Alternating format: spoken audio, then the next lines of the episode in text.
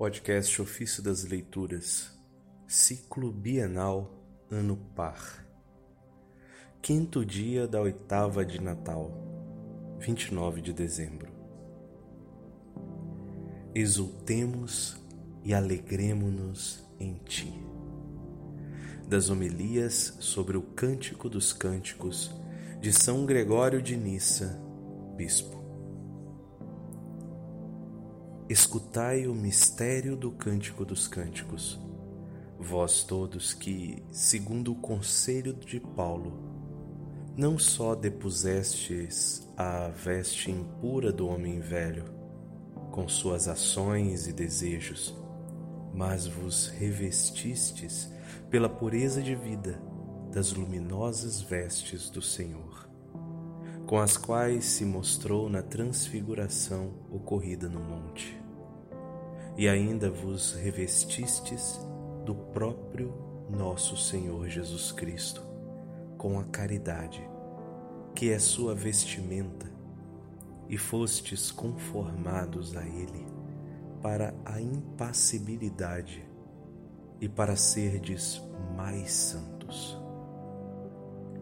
Digo-vos isso ao tratar da contemplação mística do Cântico dos Cânticos essas donzelas que cresceram nas virtudes e pela idade já ingressaram no tálamo dos mistérios divinos, amam a beleza do esposo e, amando-o, atraem-no a si.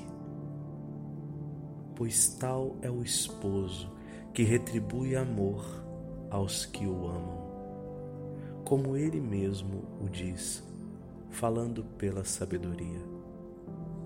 Eu amo os que me amam.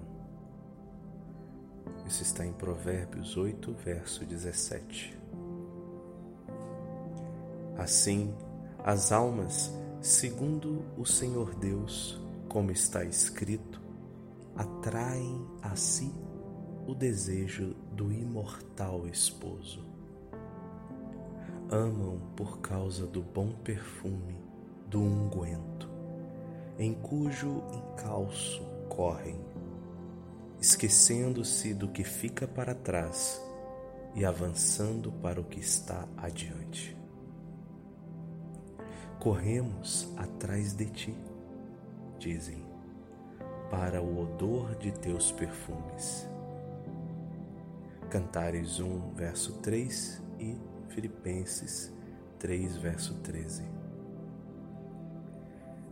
Quanto mais perfeita é a alma, com tanto maior veemência ela se lança para a meta, logo alcançando o objetivo que a faz correr e torna-se digna dos tesouros guardados no santuário.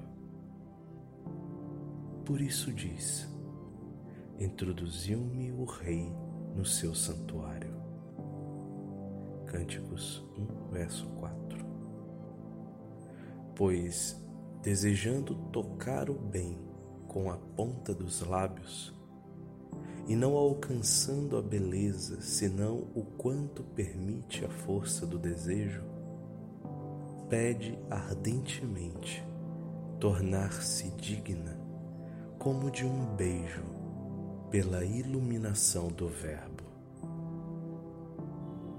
Ao, alcan ao alcançá-lo e tendo entrado em espírito no íntimo do mistério, exclama ter penetrado não apenas no vestíbulo dos bens, mas também nas primícias do Espírito. Graças a este, como por um beijo, mereceu perscrutar os mistérios de Deus e já no santuário do paraíso contemplar, como diz o grande Paulo, o que os olhos não veem e ouvir palavras inefáveis que não é lícito pronunciar.